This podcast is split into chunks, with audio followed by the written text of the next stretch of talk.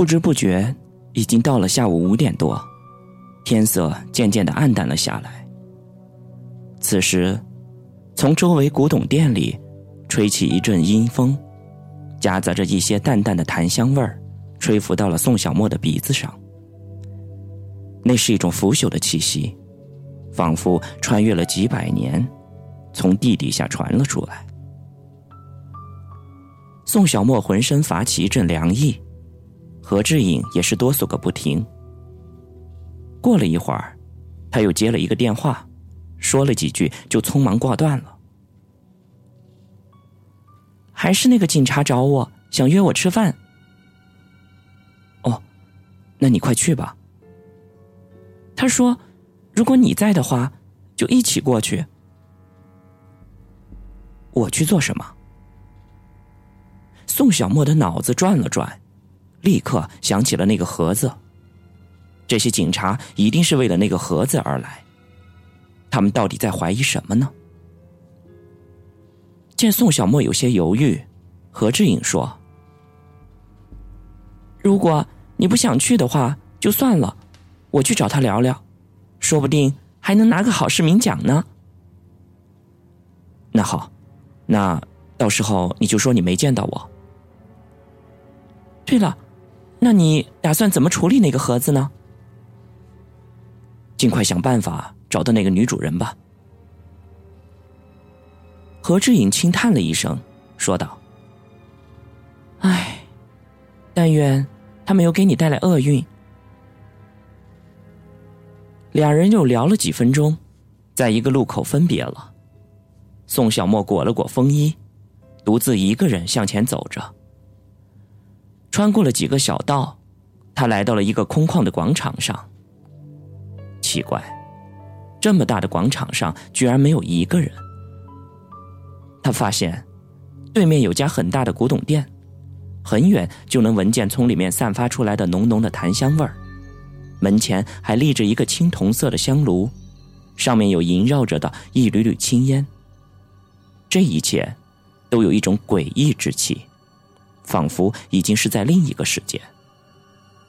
最令他无比震惊的是，屋檐上面居然还悬挂着几个晴天娃娃。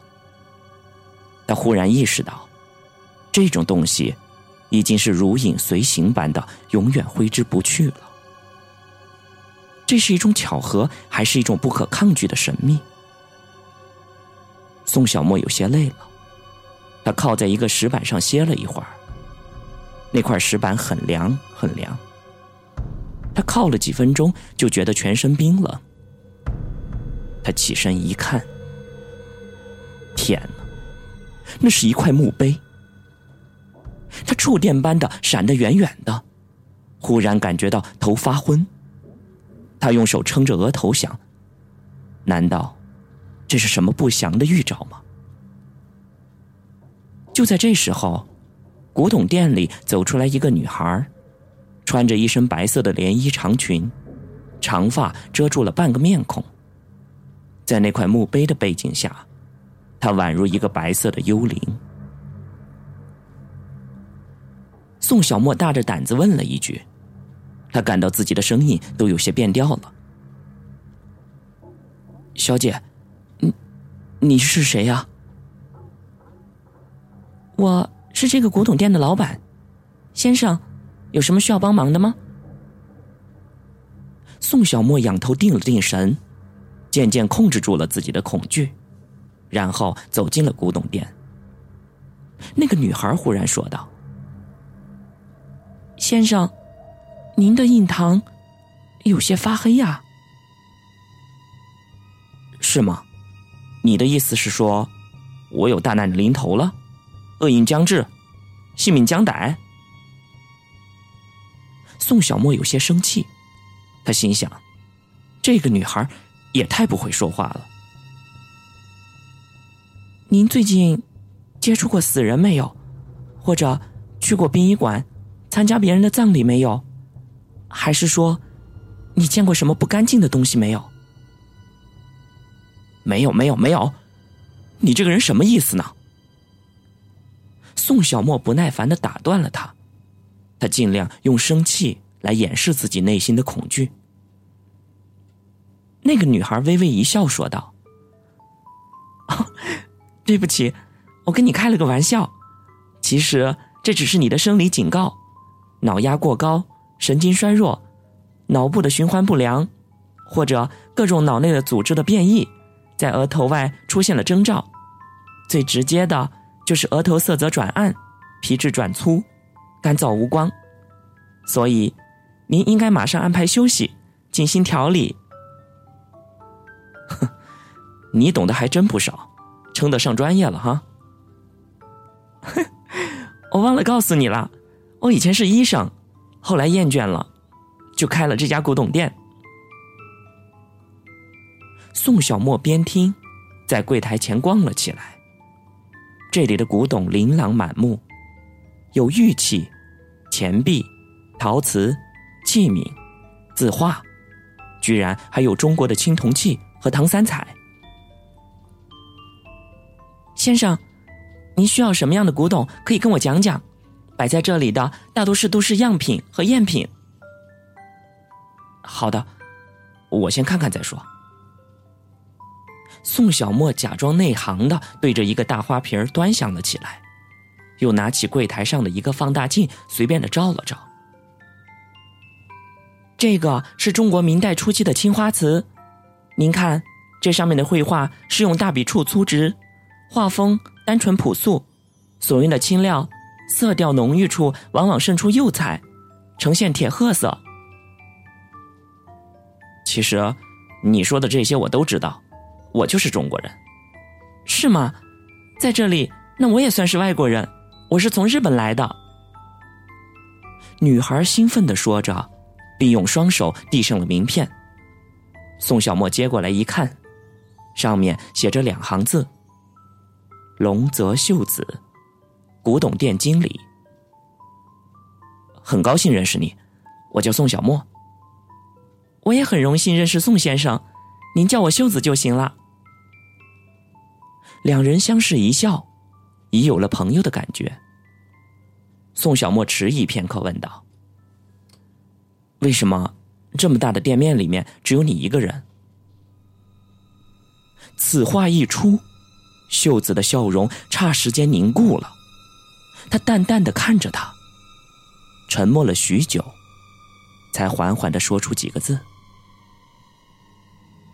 本来我这里有五个店员，几天前我这里有个老店员忽然死了，接着所有的店员都走光了。”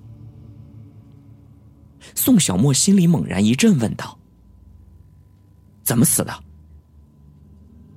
医生诊断说，是心脏病突发猝死的，纯属自然死亡。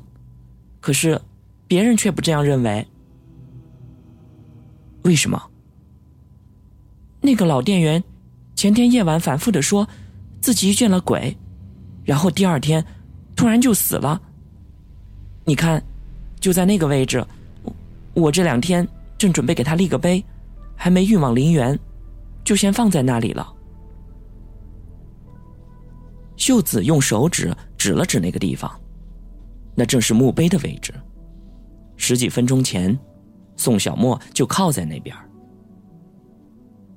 此时，宋小沫感觉自己的呼吸急促了起来，两腿有些发软。秀子美丽的眼睛里闪烁出一丝惆怅，说道。这件事儿闹得沸沸扬扬，客人们都以为我这里闹鬼了，就再也不肯来了。店员们就更是待不下去了。那么，真的有鬼吗？秀子不置可否的看着他。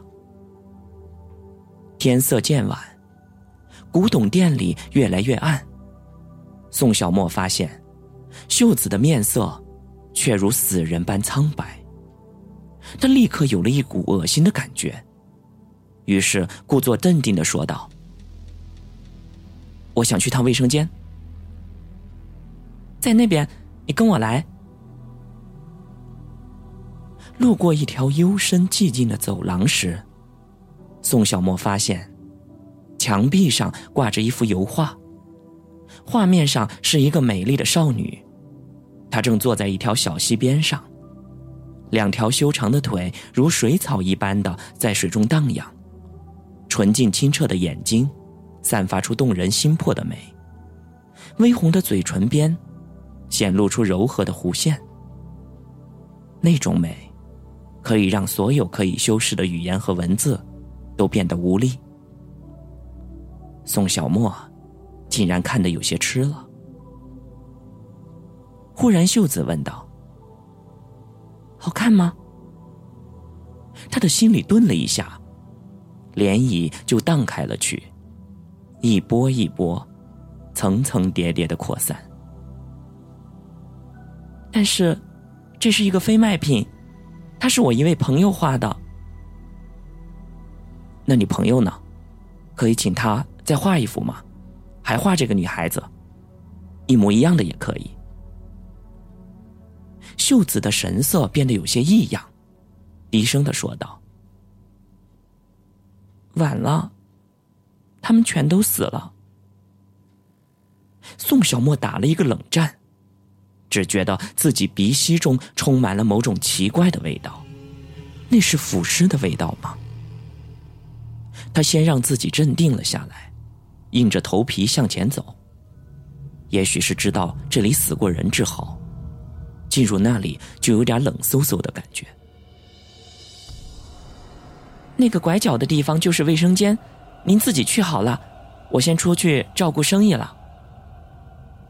好的，谢谢。卫生间很大，中间的白墙上挂着一个巨大的玻璃镜子。宋小沫打开了水龙头，发现水彻骨的冰凉。他埋下了头，闭上了眼睛，开始洗脸。忽然，耳边传来了某种细微的声音。他的心跳又快了起来，猛然回头看了看，却什么也没。就在他的目光回到那个巨大的镜子当中的时候，他看见镜中闪过了一张女人的脸。那张脸映着幽幽的反光，一掠而过。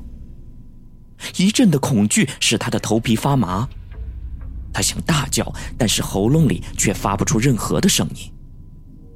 在镜子里面，他看见了自己惊恐至极的样子。那个女人是谁呢？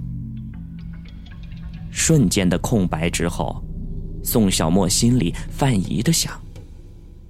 秀子不是说这里除了他没有别人吗？难道是我眼花了？洗完了脸，他走出了卫生间，再次路过那个走廊的时候，他又忍不住停了下来，冲那张油画多望了几眼。是的，正如别人所说，画面上的女孩很漂亮。宋小沫不禁抬起了手，朝那幅画摸去。说不清是一种什么样的感觉，就好像摸到了一块寒冰，一个死去的漂亮女孩的皮肤。他冷不防的打了一个冷战。就在他放下手的间隙，他非常意外的看见油画的右下角有一行黑色的小字，上面写着。金仁玄作品。原来，秀子是金仁玄的朋友。如果说这张油画是出自金仁玄之手，那么，这张画上的女孩，一定是申美萱了。